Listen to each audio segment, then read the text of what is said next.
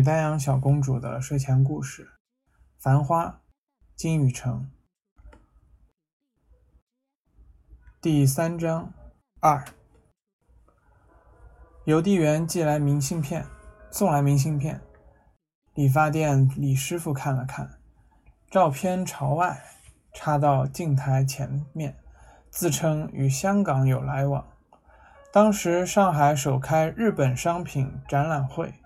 照片里的香港让上海人心思更为复杂，男女客人看得发呆。三天后，明信片回到小毛手里。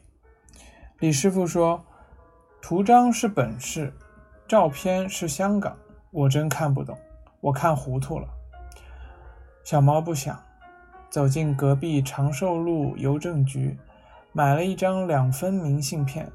按照护生留的拉德公寓地址，旁边写一句：“护生，我是小毛，谢谢护生写信来，有空来看我，祝快乐。”这是小毛一生中唯一的一封信。这天，小毛回到楼上，小毛娘立于三层阁楼的门外，烧了小菜，封煤炉。小菜简单。芹菜炒豆腐干，红烧萝卜两样。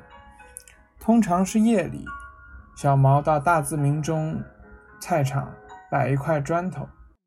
第二天一早，小毛娘或者小毛寻到砖头，排队买芹菜、萝卜、豆制品，应寄卡供应。此刻，小毛娘说：“为啥又赖学？”吃中饭就逃回来，老师会咬人吧？小毛不想。小毛娘说：“我马上跟毛主席讲。”小毛说：“我肚皮痛。”小毛娘说：“放屁！男小人肚皮痛啥呢？哥哥姐姐成绩好，小毛呢？我白白里养了。”小毛说：“肚皮又痛了。”小毛趴到棉床上。小毛说：“小毛娘说，母妈做死做活做夜班，只买一分面条子，加一分葱油，一分酱油。就算食堂里开荤了，比赛截沙头，做到骨头痛，做不过一只江北小娘皮。”小毛不想。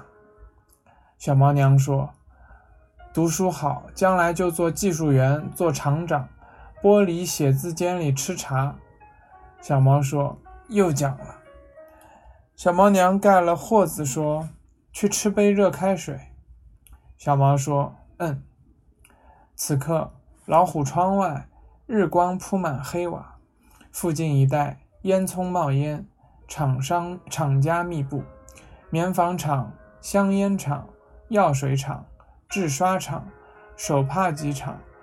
第几毛纺厂、绢纺厂、机器厂、钢铁厂日夜开工。四面牙膏厂，如果西风，留兰香味道；西北风，三官塘桥造纸厂烂稻草气味刮来，腐臭里带了碱气，辣喉咙的酸气，家家关窗。小毛与同友朋与同学建国。是从叶家宅回来，两人拜了拳头师傅，已经学了半年形意。拳头师傅的房间北临苏州河，缺少树桩地方，水泥地画了白粉笔小圆圈，用来立浑圆桩养气。这天，拳头师傅穿一件元青密纽打衣，对两个徒弟说：“使劲。”要到桩头里去寻，体会到、感觉到了力道，就有进步。建国闷声不响，因为头同学三本连环画事发，惊慌失措。拳头师傅笑说：“猪头三，这也会下？同学真要打，建国要记得，不可以打脸打面孔，鼻青脸肿，老师会发觉。”建国不想。小毛说：“如果是三个同学冲上来一道打，我要挡吧。”师傅说要看情况，眼睛要睁圆，看来看去容易眼花。拳头敲过来，再痛也不许避，不许抱头，不可以下。小毛说：“四个人扑过来呢？”师傅说：“记得盯牢一个人用力，懂了吧？人多不管的，全无正行，得空便宣，盯牢一个人宣，一直宣到对方下为止。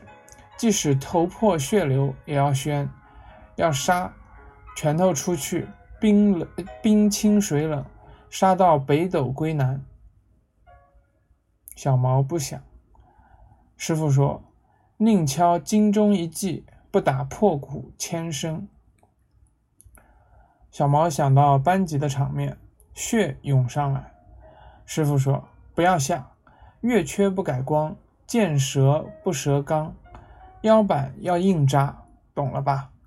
现在先耐心练五行拳单练。”小毛说：“听到了。”师傅说：“之后再练劈拳。”自家去寻力道，如果寻到了，再练别的。小毛与建国点头，两人各拿出两包劳动牌香烟。师傅讲：“小吃老，香烟我至少吃码头。”小毛说：“我以后会买红牡丹、蓝牡丹让师傅吃的。”建国说：“有了零用钞票，我先把师傅用。”师傅说：“记得就可以，我看表现。”如果拳头练不好，我要国的，就是国巴掌那个，是读国吧？小毛点头。师傅说：“打人功夫，师傅将来教，现在先用力道想，气力集中到脚底板、小臂膊上面，记牢。”小毛说：“记牢了。”师傅说：“呃，建国说，师傅。”一刀草纸摆到骨骨牌凳上，我打了几天，草纸打出一个洞，结果吃了爸爸一顿生活，我不后悔。师傅不想。武宁路桥墩是小毛爸爸的上钢八厂，电铃一响，开出装满热烘烘长铁条钢条的加长卡车。铁丝网围墙里面，每页是红蛇一样的钢条直窜。小毛端起饭碗说：“老师要我写作文，写父母工厂情况。”爸爸放了绿豆烧瓶子说：“工厂跟工人最好写了。以前工车间里播一支播一首歌，只有一句：一千零七十万吨钢，呀呼嘿。”一千零七十万吨钢，呀呼嘿，厉害厉害！当时中国要抄英国，马上就抄英国了。要一千零七十万吨钢，就一千零七十万吨钢了，要啥是啥。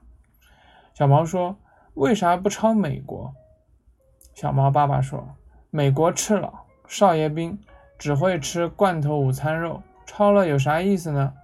上海懂吧？”一向是英国人做世面。小毛说：“法国呢？”小毛爸爸说：“等毛主席开口呀，领袖想一句，啥人是对手呢？中国马上就是世界第一名，花楼第一名了。”小毛娘讲：“不要讲了，吃饭。”小毛爸爸放下酒杯说：“金口不可以随便开，金口一开，事体好办。”小毛娘说：“几时几日老酒可以借？”小毛爸爸不想。小毛娘说：“世界上面，男人只晓得加班、开会、吃老酒，只有领袖懂我心思，晓得我工作好。”小毛说：“嗯。”小毛娘说：“母妈一直是有错的，有责任。想到了领袖，心里就平了，原谅厂车间里几只骚货。”我舌尖头想讲啥，领袖早已明白。小毛不想。小毛娘说：“小毛就写一写母妈，可以吧？”小毛点头。小毛娘说：“几年里轮不到劳动模范，眼看别人得奖状，搬到棉纺新村住新公房，母妈为啥不气不吵？小毛爸爸说：“老黄历，不要翻了。”小毛娘说：“要是别人吵到地上打滚，出娘倒皮，骂山门，哭天哭地，母妈为啥做不出来？”小毛说：“为啥？”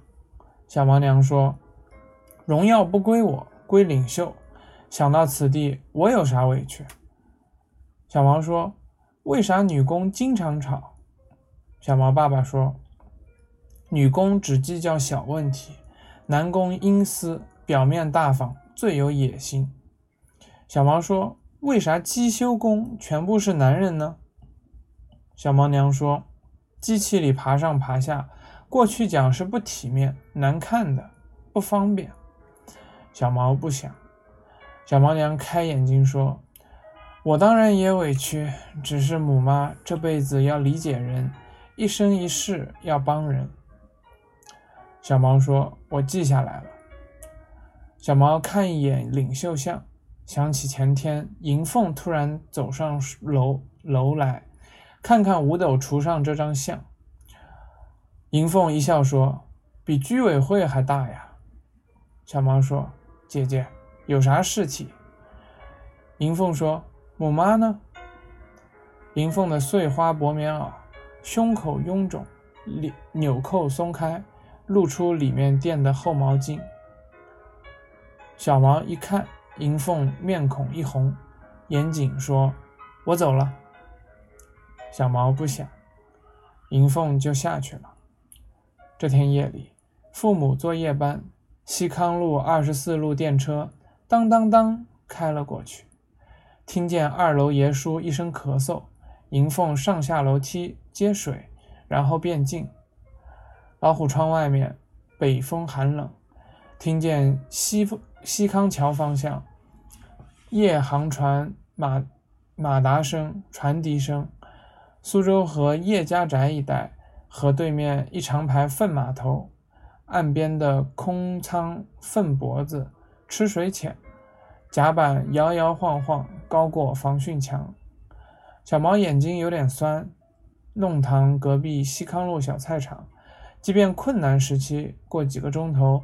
郊区送菜的黄鱼车、带鱼车就要集中到达，一直吵到天亮。长寿路两边东北西北无数工厂中班夜班交接，大自民中居民十五支光电灯一盏盏变暗。夜深了，棉被开始发热。